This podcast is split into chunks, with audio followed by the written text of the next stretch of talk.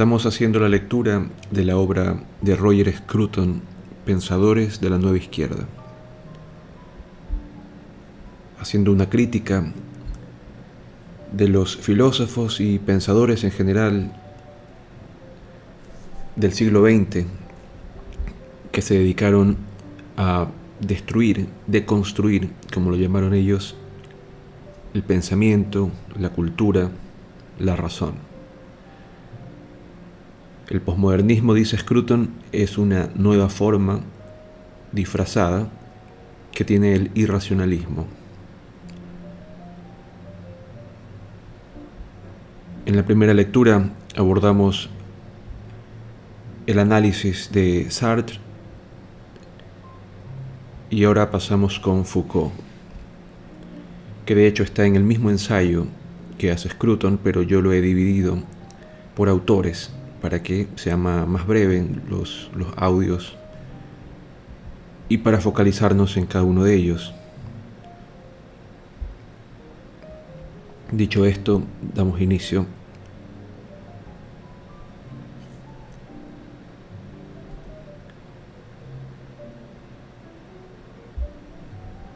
A mi juicio, Foucault es uno de los principales pensadores de la nueva izquierda pero cambió constantemente de posición política y se resintió siempre a las etiquetas. A diferencia de Sartre, criticó el comunismo, aunque hasta sus últimos años de una forma bastante silenciosa. Pero fue el filósofo más influyente y ambicioso de los que heredaron la filosofía de Sartre. Con su obra intentó destapar a la burguesía y mostrar que, en última instancia, las estructuras de la sociedad civil no son más que formas de dominación.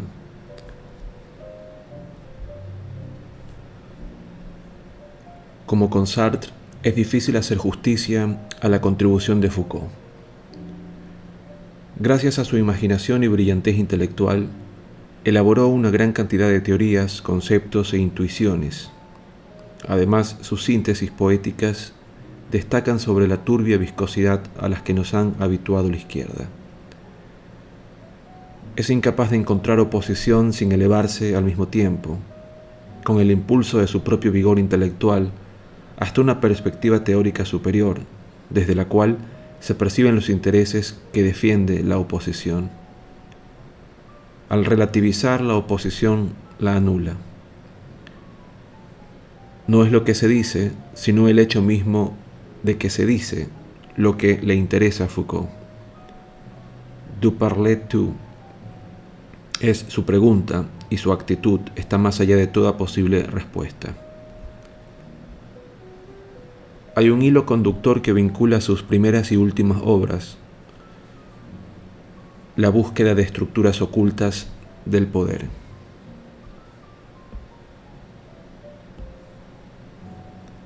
Según Foucault, a toda práctica, a toda institución y todo lenguaje le subyace poder. Su objetivo es descubrirlo para redimir a sus víctimas. En un primer momento llamó a su método arqueología del saber y afirmó que su objeto de estudio era la verdad, entendida esta como producto más que como productora del discurso y que adopta tanto la forma como el contenido del lenguaje en que es expresada. Ahora bien, esta interpretación plantea un problema importante, un problema que no es una mera dificultad terminológica. ¿Cuál es ese saber que puede ser superado por nuevas experiencias y la verdad que solo existe en el seno del discurso que la expresa? Para Foucault, la verdad no existe independientemente de nuestra percepción de la misma. Es creada y recreada por el discurso mediante el que es conocida.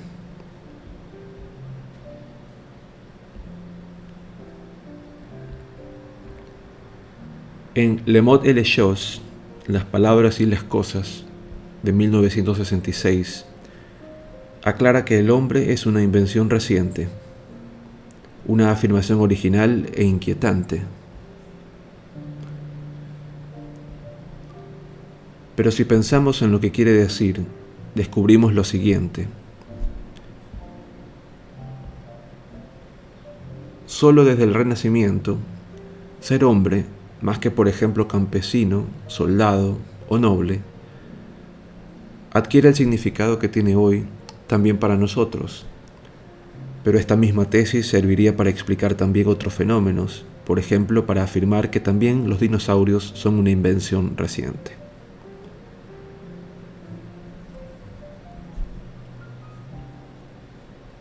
Ahora bien, esta observación de Foucault reviste su importancia. Le permite afirmar que las ciencias que estudian al ser humano son un invento moderno y que han producido otras formas de conocimiento, savoir. Como concepto, el hombre es tan frágil y provisional como el resto de conceptos que se han dado en la historia de la comprensión humana, y por tanto será sustituido por otro que todavía desconocemos cuando irrumpa una nueva episteme una nueva estructura del saber.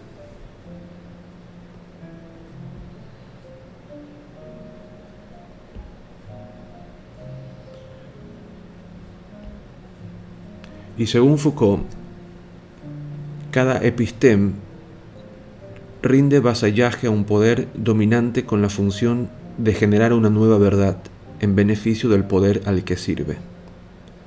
No hay, pues, verdades recibidas que no sean al mismo tiempo las verdades que convienen al poder existente.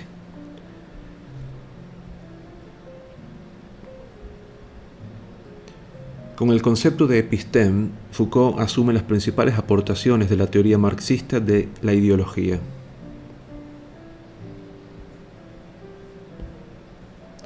Es un concepto que sirve para caracterizar toda forma de pensamiento, todo sistema de conceptos, imágenes y narrativas por la función que desarrollan en la integración y mantenimiento de la estructura de poder en la que se sustenta el orden social. Pero en concreto el poder no es necesariamente el de la clase dominante, aunque reconoce que quienes se encuentran en lo alto de la escala social se benefician inevitablemente de él. El poder es el que mantiene todo unido, lo que determina quiénes dominan y quiénes son los dominados, y lo que en general sustenta las jerarquías que distribuyen desigualmente los privilegios por todo el espectro social.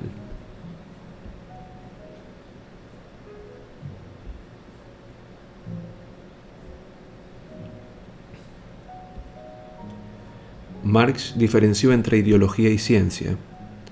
La ideología tenía una función social, la ciencia estaba relacionada con la verdad.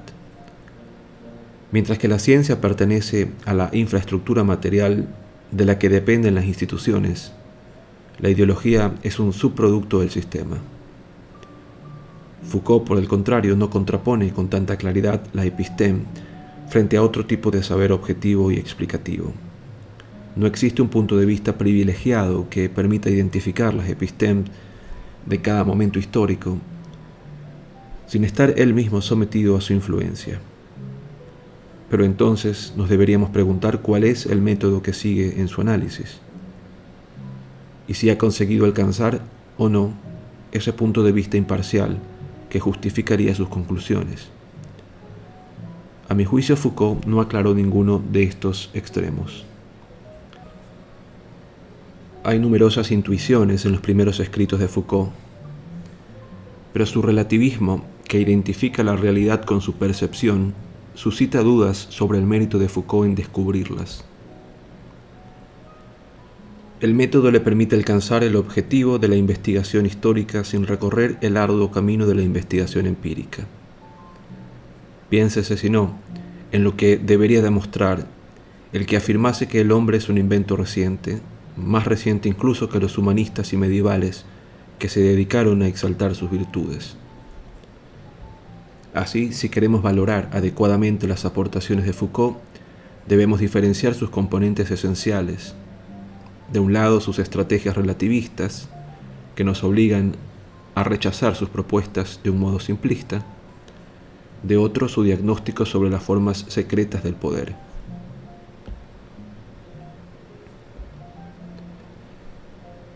Es este segundo aspecto el más interesante y lo que quiere decir Foucault cuando sostiene que las sucesivas formas de conocimiento inventan el discurso que favorece y simboliza las formas predominantes de dominación.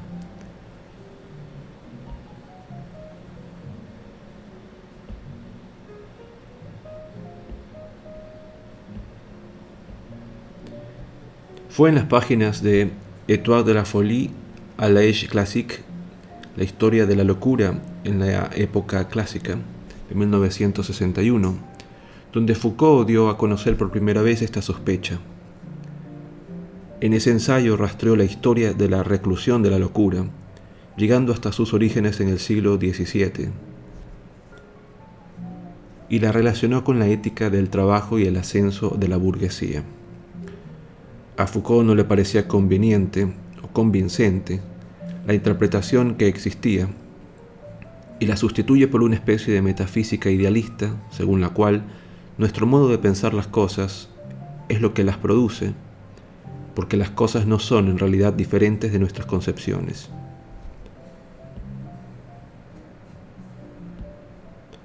Así, no fue la reorganización económica de la sociedad lo que determinó la reclusión de la locura, sino fue una cierta experiencia de trabajo la que formuló una exigencia de confinamiento, tanto económica como moral.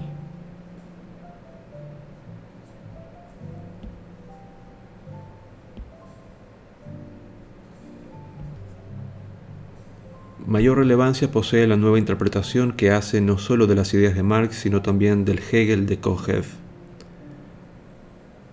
En la época que Foucault denomina en este y otros ensayos clásica, el otro es el loco. Y lo es porque es el loco quien establece los límites de la ética dominante y se aliena frente a sus exigencias.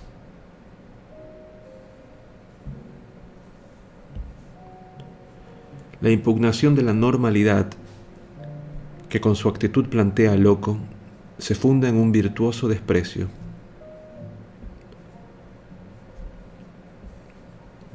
Por eso se le debe llamar al orden.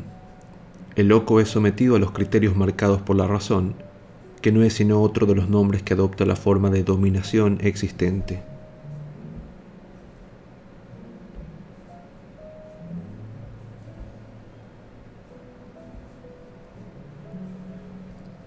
y lo hace mediante su reclusión. El loco vive sometido a la jurisdicción de los cuerdos, es marginado y confinado por sus leyes.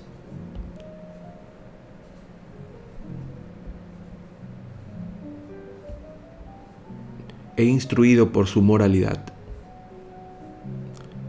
La pretensión de enderezarle y aproximarle a la razón dominante para revelarle su propia verdad la verdad que le atribuye esa razón. Para el pensamiento clásico, sin la razón el hombre sería un mero animal. Por eso a loco se le llama como un animal. Se le encierra en una jaula y se le considera una bestia de carga. Pero al confrontarse con la razón, con su propia verdad, con su animalidad, se convierte en un todo.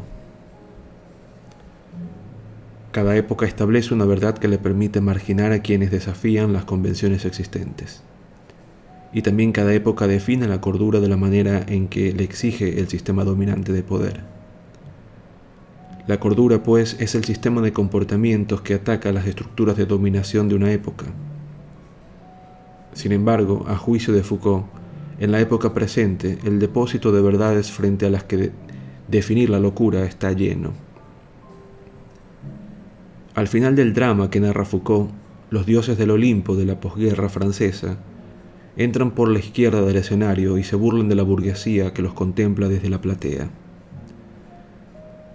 Goya, de Sade, Holderlin, Nerval, Van Gogh, Artaud, Nietzsche, según el pensador francés, demuestran que la voz de la sin razón, de Raison, no puede ser silenciada por más tiempo y que el reino de la normalidad burguesa ha llegado a su fin.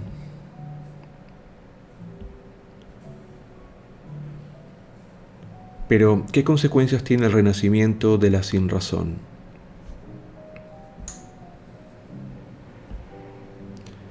Según Foucault, en el siglo XVIII, a pesar del empeño de la locura por expresarse, no se disponía de un lenguaje diferente del de la razón. La única fenomenología de la locura, de la locura que podía elaborarse entonces era la que posibilitaba la propia conciencia de los cuerdos. Y podemos afirmar con toda seguridad que lo que pensaba el siglo XVIII sobre la naturaleza de la razón era lo correcto. Lenguaje y razón son coextensivos.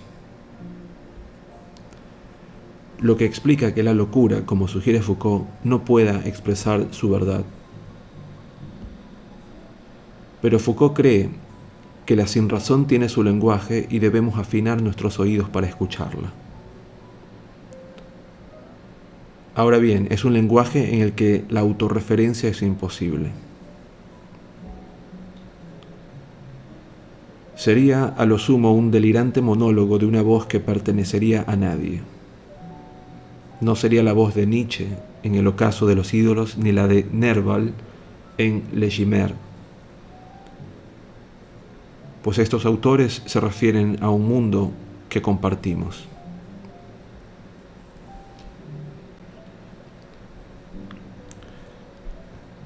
Foucault explica que a lo largo del siglo XIX se disocia de la experiencia la sinrazón de la época clásica, que confina a la locura a una peculiar intuición moral y cae en el olvido la imaginaria posibilidad de ese monólogo ininterrumpido de la sinrazón.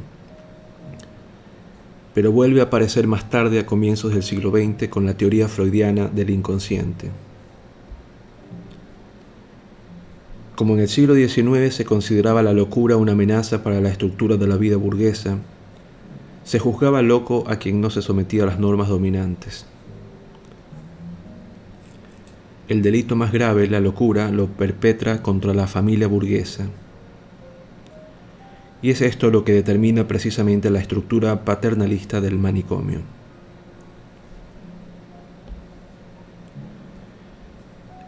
En el psiquiátrico rige el etos del juicio y la reprobación, y surge así una nueva actitud ante la locura. Finalmente se la puede contemplar tal cual es. Se deja de creer que el loco tiene algo que expresar o simbolizar. Es una anomalía en el mundo de la acción y por tanto solo se le considera responsable por el comportamiento que se puede observar. En el marco del psiquiátrico, el hombre de razón es el adulto y el niño. La víctima de la locura es esa circunstancia la que hace posible que la sinrazón pueda interpretarse como un incesante ataque al padre. El loco está obligado a reconocer su error y a manifestar ante el padre su conciencia culpable. Así se produce el cambio que lleva de la confesión en crisis del psiquiátrico al diálogo terapéutico freudiano, en donde el psicoanalista escucha y traduce el lenguaje de la sinrazón mediante el que se expresa el inconsciente.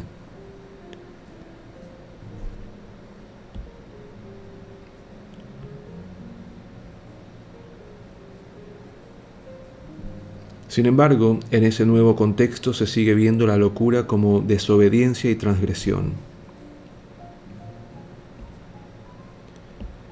Según Foucault, también el psicoanálisis rehúsa destruir la estructura familiar por ser la única que, según su interpretación, permite detectar la locura. Por eso, el diálogo psicoanalítico no puede llegar a comprender nunca lo que la sinrazón pretende expresar.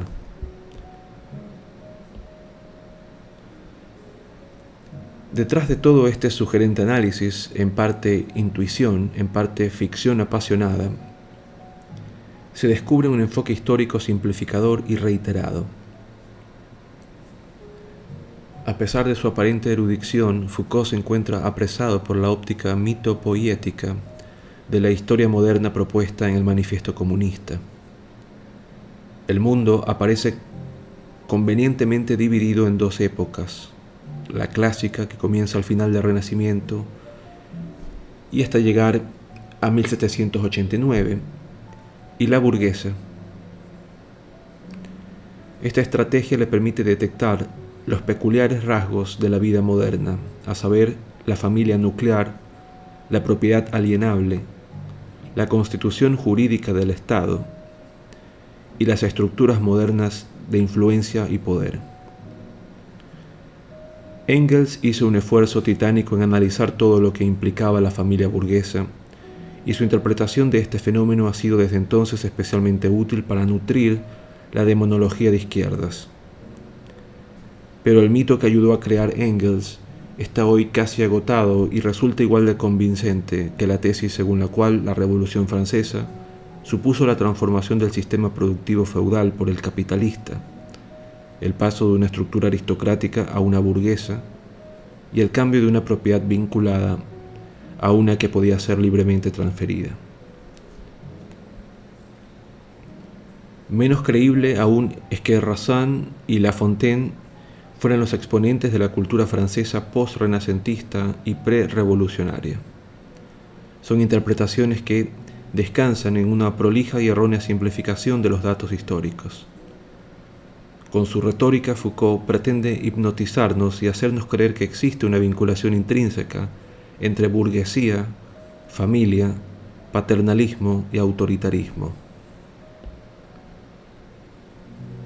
De ahí que soslaya algunas evidencias históricas como por ejemplo la que demuestra que la familia campesina tenía más rasgos autoritarios que la aristocrática, que era más paternalista que la burguesa, o que la vida familiar de la clase media es más distendida que la de las clases más altas o más bajas. El lector no encontrará en las obras de Foucault argumentaciones basadas en evidencias empíricas ni ejemplos para ilustrar o refutar sus tesis. Y no podrá encontrarlo porque si lo hiciera, se diluiría la figura y se desdibujarían los contornos de ese mito imprescindible.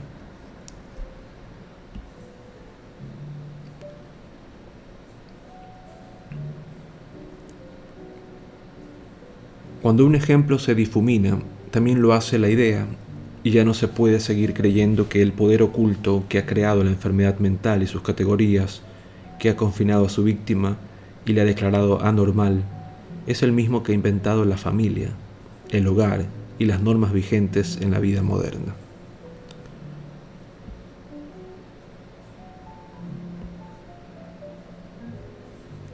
Y mucho menos se puede dar fe a que la naturaleza malvada de ese poder se concentra en el término burgués, que se introduce como parte integrante de esa liturgia de denuncia.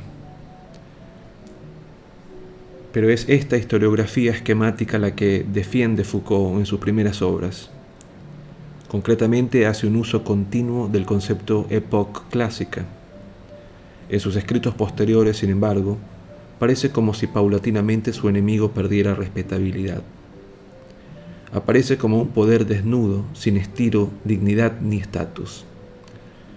Se le califica de burgués a veces como si se tratara de un insulto lanzado al enemigo. No se halla ya la confianza liberadora en la identificación del enemigo que advertíamos,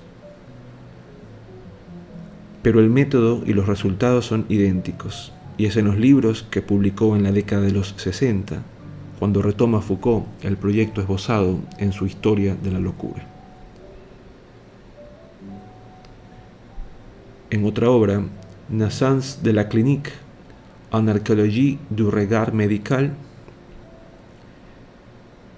de 1963, amplía el contexto de sus ideas sobre la observación y la normalidad para explicar el confinamiento también de los enfermos.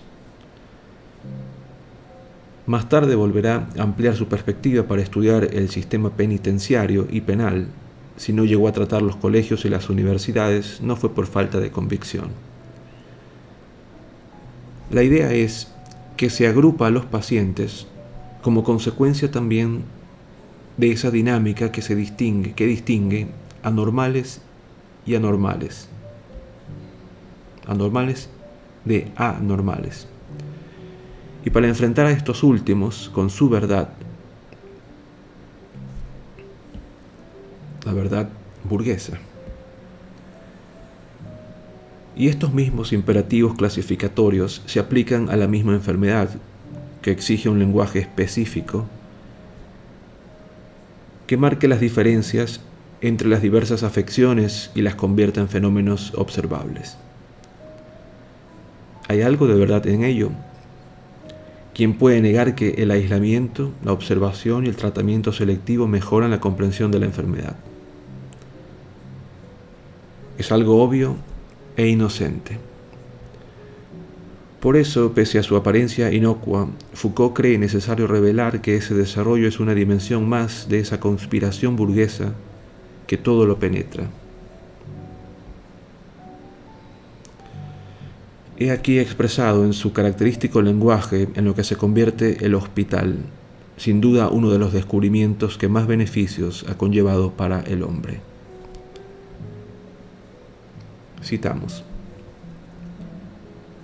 Sobre todos estos esfuerzos por parte del pensamiento clínico para definir sus métodos y normas científicas, se cierne el gran mito de una mirada pura, que sería puro lenguaje, un ojo que habla. Escanearía todo el campo del hospital, recogiendo y reagrupando cada uno de los acontecimientos singulares que ocurrirían dentro de él. Y como veía, como veía cada vez más claramente, se convertiría en un discurso que declara y enseña, como los acontecimientos en sus repeticiones y convergencias, se esbozarían bajo su mirada, se reservaría bajo la mirada bajo la misma mirada y en el mismo orden, en forma de enseñanza a quienes no conocen y no han visto todavía. Este ojo que habla sería el siervo de las cosas y el dueño de la verdad. Bueno, cita a Foucault. Esta cita es el ejemplo de esa perfecta retórica, de ese ritmo sobre la base de una mera observación científica. Se transforma en una manía obsesiva y persecutoria sobre la fuente oculta de poder. Con el concepto de mirada, le regard, el término que utiliza tanto Sartre como Merleau-Ponty para referirse al descubrimiento de la otredad del otro.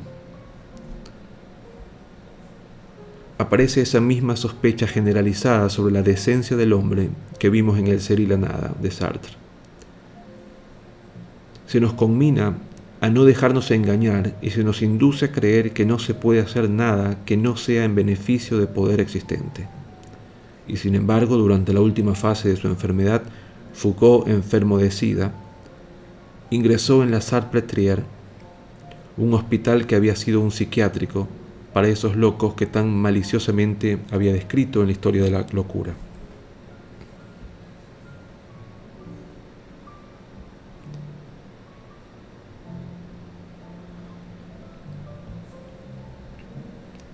Lo hizo para ocultarse de la mirada pública y recibir en sus últimos días de vida la compasión que necesitaba, pero que durante gran parte de su vida había rechazado como máscara del poder burgués.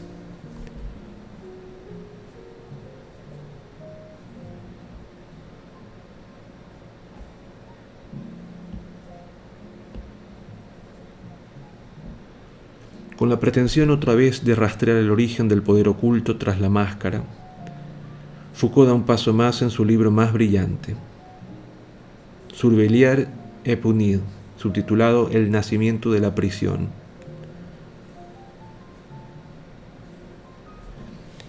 Surveiller es un término difícil de traducir, pero hace referencia a la mirada de los guardianes. El filósofo que sospecha de la burguesía no podía pasar por alta la coincidencia histórica entre el surgimiento del sistema penitenciario, el hospital y el psiquiátrico. Y es brillante la explicación que Foucault ofrece sobre el cambio que se produce de los castigos ejemplarizantes de la Europa renacentista a la reclusión física que establece el sistema burgués. Llamar al primero sistema clásico y al segundo burgués no tiene mayor interés. Pero es revelador creer que el primero encarna un, concreto lenguaje corporal del crimen. La finalidad de la tortura era imprimir en el cuerpo del culpable su delito y así el aterrador lenguaje del dolor hacía visible el mal. Esta lógica es diferente a la del sistema penitenciario que, como explica el propio Foucault, es característica de una concepción jurídica de los derechos individuales que concibe el castigo como privación. No hay otra forma legítima de causar sufrimiento a quien participa en el contrato. Así, en el nuevo sistema de prisión, incluso la pena capital tiene una naturaleza jurídica abstracta. Cita. La guillotina se lleva la vida casi sin tocar el cuerpo, así como la prisión priva de la libertad o una multa reduce la riqueza se pretende aplicar la ley no tanto a un cuerpo real capaz de sentir dolor como a un sujeto jurídico que posee, entre otros, el derecho a existir. Tenía que hacer abstracción de la misma ley. Fin de la cita.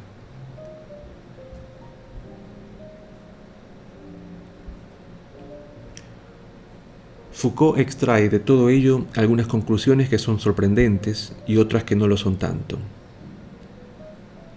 No es extraño que considera el castigo como un componente de la genealogía del alma humana, porque es el ego cartesiano el que precisamente es fustigado en el potro de la tortura. El sujeto que contempla como un observador este dolor, lo sorprendente es que afirme que el alma moderna es fruto, sino del sistema penitenciario, de la noción jurídica de sujeto, entendido como un conjunto de derechos legales. En este sentido, y teniendo en cuenta su obra, es comprensible que crea que la justicia penal opera en la producción de la verdad y que conforma también un sistema de conocimiento dedicado a expresar y legitimar el poder existente. De ahí que, según explica, el, castigo experimente las mismas transformaciones y cambios acaecidos en la medicina y se transforme de sistema simbólico en sistema de vigilancia es una sobresaliente descripción del panóptico de Betham, esa machine a corrilla, máquina de corregir, que permitía controlar a todos los reclusos desde un solo punto de observación. Foucault relaciona la disciplina penitenciaria con el poder de, de, lo invisible sobre lo visible, y que si he entendido bien es el poder expresado en la ley, la ley es el poseedor invisible de esa mirada normalizante, que considera al delincuente un espécimen anormal y que al mismo tiempo le priva de sus derechos hasta que sea capaz de asumir de nuevo la normalidad.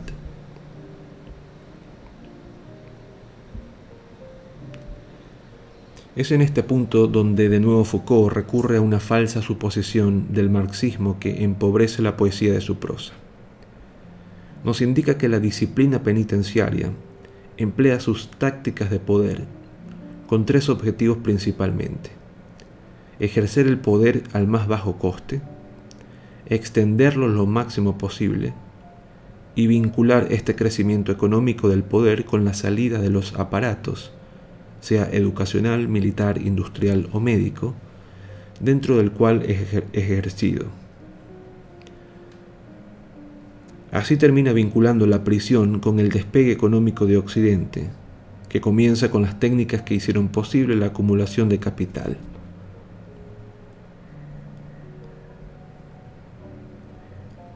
Foucault no ofrece ninguna evidencia científica ni empírica para fundamentar este tipo de conclusiones irreflexivas, nuevamente, sino que llega a ellas gracias a una estrategia de asociación de ideas entre las que destaca la morfología histórica del manifiesto comunista. Y si nos preguntáramos por qué un pensador tan moderno y brillante como Foucault acepta esa morfología desprestigiada, a mi juicio lo hace porque esta morfología sirve para identificar al adversario. Es lo que inspira pasajes como el que sigue. No resulta sorprendente que la prisión en celda con sus ritmos cronológicos regulares, sus trabajos forzados, sus autoridades de vigilancia y registro, sus expertos en normalidad, que continúan multiplicando las funciones del juez, haya llegado a ser el instrumento moderno de sanción? No es sorprendente que las cárceles parezcan fábricas, escuelas, cuarteles, hospitales y que todas ellas parezcan prisiones. Fin de la cita.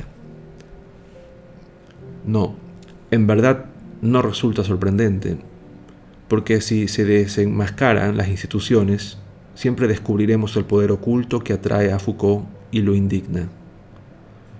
Lo importante a este respecto es si así se revela la verdad, o por el contrario una nueva mentira más sofisticada. Nuestra obligación es preguntarnos si quien observa en el mismo centro de la ciudad carcelaria la formación de insidiosas indulgencias, inadmisibles crueldades mezquinas, pequeños actos de astucia, métodos calculados, técnicas y ciencias que permiten la fabricación del individuo disciplinado, si este observador en definitiva no se inventa lo que dice que observa.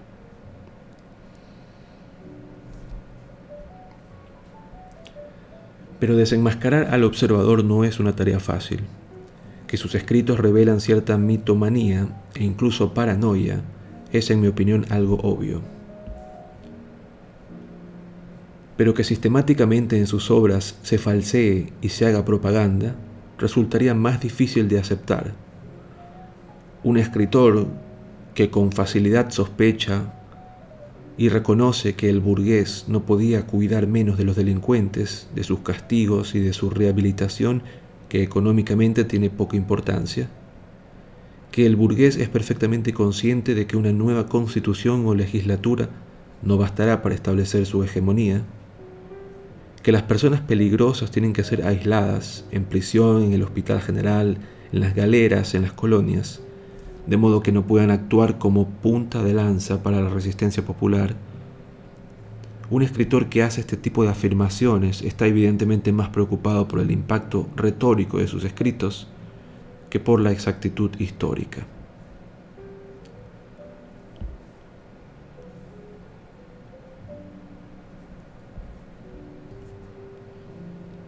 Pero sería erróneo atacar a Foucault por las observaciones que hemos mencionado.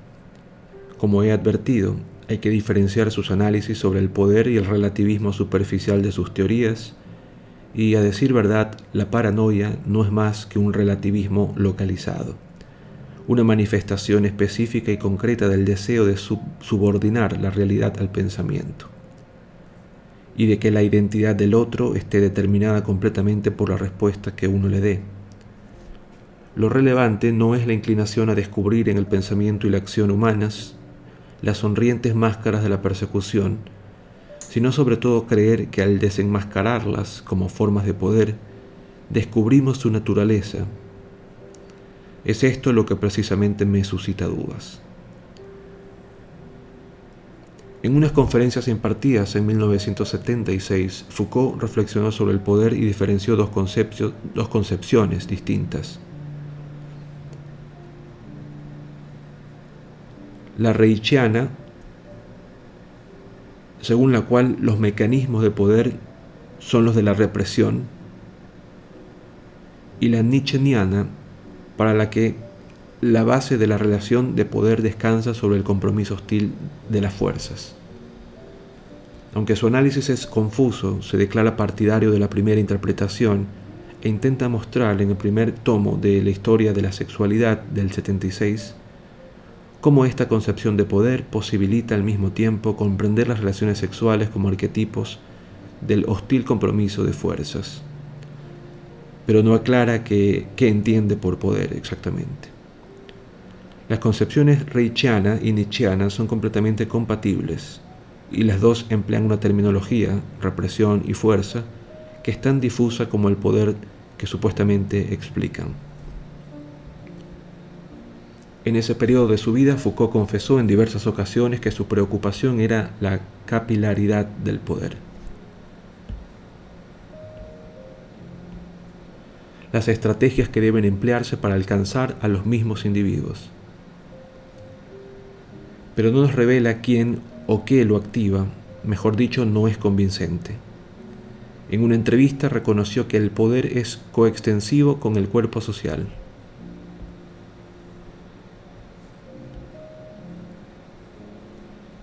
Y no se puede poner en discusión que el orden social, como todo orden, implica poder. La sociedad, como el organismo, solo puede mantenerse con vida gracias a la constante interacción entre sus partes. Y toda interacción conlleva el poder. El poder de una causa produce efectos. Como se ve, todo esto es trivial. Lo que no parece tan trivial es esa concepción totalmente injustificada e ideológica sobre el dominio con la que Foucault resume sus conclusiones. Asume sin mediación que si hay poder, éste se ejerce siempre en interés de alguna clase dominante. De este modo, como por arte de Birli Birloque, revela que los rasgos del orden social, incluso su voluntad de curar enfermos, encubren el dominio de quienes detentan el poder. Así escribe, creo que todo puede ser deducido a partir del fenómeno general del dominio de la clase burguesa. Hubiese sido más honrado por su parte reconocer que su tesis sobre la dominación de la clase burguesa no tenía fundamento. Porque al decidir de antemano, como el manifiesto comunista, que la clase burguesa es la que ha dominado desde el verano de 1789, todo el poder existente en el orden social habrá sido ejercido siempre y exclusivamente en su beneficio.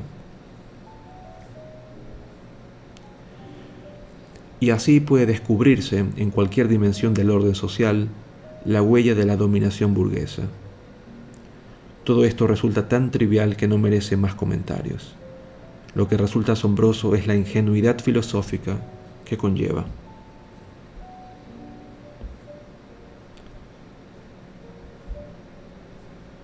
En una importante discusión con un grupo de maoístas del 68, Foucault explicó cuáles eran las consecuencias jurídicas de su concepción del derecho que a su juicio era otra manifestación del poder, otro modo de introducir contradicciones entre las masas. Y aseguraba que la revolución solo puede tener lugar mediante la supresión radical del aparato judicial de todo lo que pueda reintroducir el aparato penal, todo lo que pueda reintroducir su ideología y permita que esta ideología se repliegue subrepticiamente en las prácticas populares debe ser desterrado.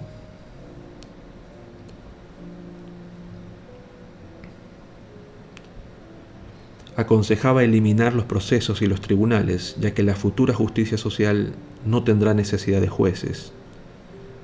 A su juicio, la Revolución Francesa fue una rebelión contra los jueces, y es esa la verdadera naturaleza de toda revolución si se hubiera referido a lo que nos enseña la historia, por ejemplo, a los tribunales revolucionarios en que juez, fiscal y testigo eran la misma persona y no reconocían al acusado derecho de réplica, o a los miles de ejecuciones como al genocidio de la Vendée, o a todas las demás tragedias que causó la rebelión contra el aparato judicial, tal vez sus afirmaciones se podrían haber interpretado como una advertencia y no como era su propósito, como una demostración. Pero no solo la Revolución Francesa nos ilustra sobre las consecuencias que conlleva la destrucción de lo judicial. Cuando en un juicio contra acusados no hay un tercero imparcial, cuando no hay nadie en la obligación con la obligación de valorar las pruebas y que medie entre las partes o analice con imparcialidad los hechos, la justicia se convierte en una lucha a vida o muerte en la que una sola de las partes cuenta con todo el arsenal. Es esto lo que sucedió en los llamados juicios de Moscú, además de en los tribunales revolucionarios de la Revolución Francesa. Como historiador, Foucault debería haberlo sabido. Y a pesar de todo, se declaró a favor de esa justicia proletaria, que deja en la más absoluta indefensión al acusado. Pensar, como parece que pensaba él, que esa nueva clase de justicia liberaría a la sociedad del veneno de la dominación, exigía pasar por alto lo que tenía obligación de saber. Si el orden social está compuesto de esa sustancia que Foucault llama poder, el Estado de Derecho es su mejor y más mitigada forma de ejercicio.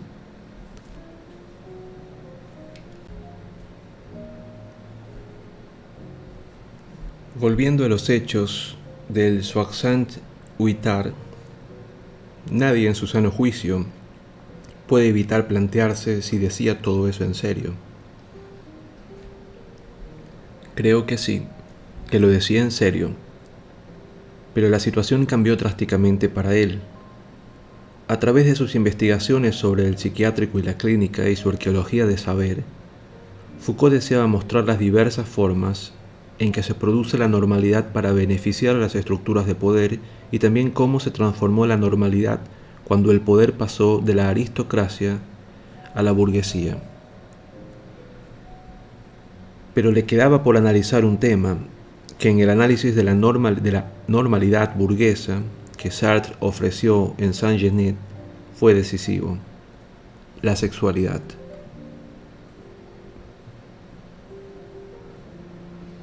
Era también una cuestión que personalmente inquietaba a Foucault, cuya promiscuidad homosexual le llevó a cometer excesos que hoy son de conocimiento público.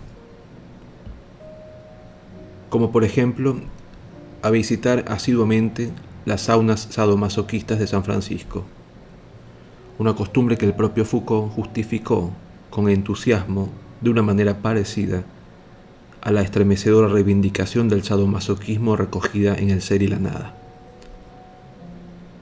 En 1976 se publicó el primer volumen de carácter introductorio de su historia de la sexualidad, una obra en la que ya se sabe lo que se va a encontrar. La distinción entre las conductas sexuales normales y anormales.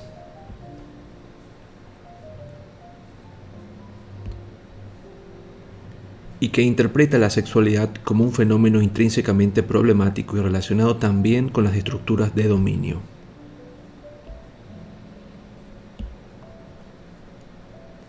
Desde un punto de vista teórico, no dice nada que no esté contenido en las páginas de Saint Genet, pero en ese primer volumen se anunciaba la publicación de tres libros con el objetivo de responder a las siguientes cuestiones.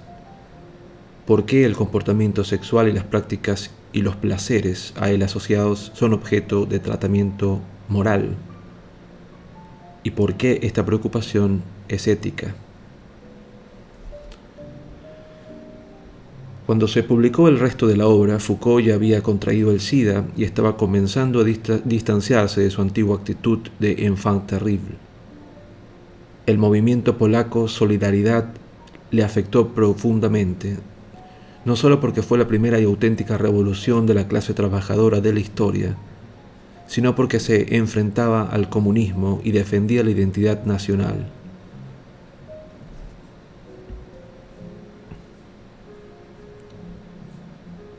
Foucault apoyó públicamente el movimiento y presionó, aunque sin éxito, para que el gobierno de François Mitterrand tomara medidas contra las autoridades comunistas polacas.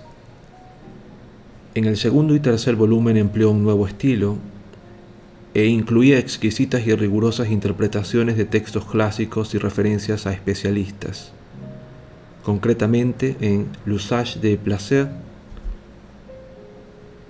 hace una amplia recopilación de textos antiguos para saber cómo sugiere el título si el placer constituye la finalidad principal de la sexualidad.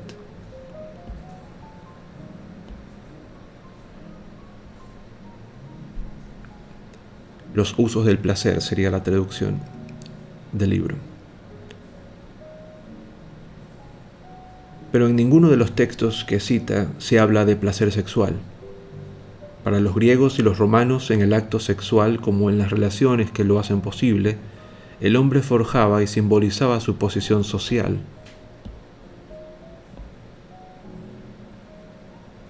Intrínsecamente, el sexo era problematizado.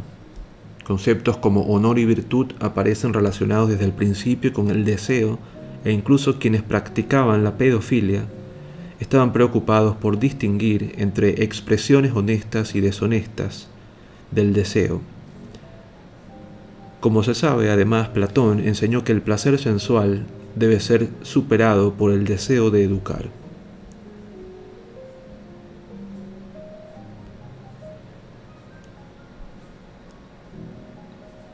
En Les Soucis de Soie, el tercer volumen, Foucault explica que la práctica sexual para el mundo antiguo simbolizaba el estatus social, pero que paulatinamente se fue privatizando y enmarcando en el cuidado del yo. Es de ahí, según Foucault, de donde surge el interés que más tarde despertará la pureza, la virginidad y la fidelidad en el matrimonio.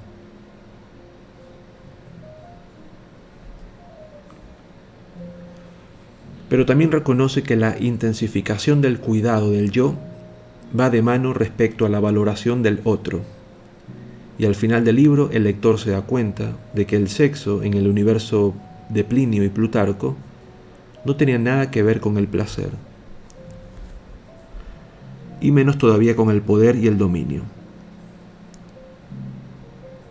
Era un fenómeno asociado sobre todo con la dependencia recíproca y el cuidado de los hijos. Foucault no deriva de estos hechos ninguna enseñanza moral, es más, parece distanciarse de ellos como si el placer fuera el objeto primario de la sexualidad y las estructuras sociales los instrumentos que tenía la gente para acceder a él.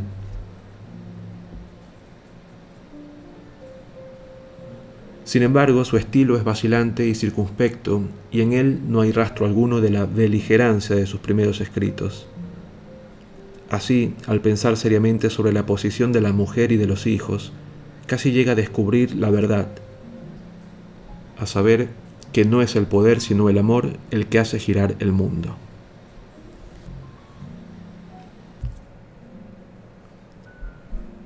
En sus últimas obras parece como si al final Foucault hubiera sido en cierto modo normalizado. Su dominio de la lengua francesa, su fascinación por los textos antiguos y por los senderos menos transitados de la historia, su extravagante imaginación y su bello estilo literario, todo, al final, ha servido para describir con respeto la condición humana y dejar de buscar las estructuras que ocultan las complacientes apariencias. El cambio fue posible porque los temas de estudio eran el mundo antiguo y las obras de autores que no podían ser rechazados y refutados como burgueses. Pero también fue decisivo que en esa ocasión Foucault se dejara sorprender por la realidad y estuviera en ese momento atendido por una institución de la que se había burlado por su costumbre de confrontar a los internos con la verdad de su condición. Y es que fue precisamente al verse confrontado con su verdad cuando finalmente Foucault maduró. Había descendido con Sartre al infierno donde reside el otro, pero reconoció su otredad y volvió al mundo de los vivos con un gesto de aceptación.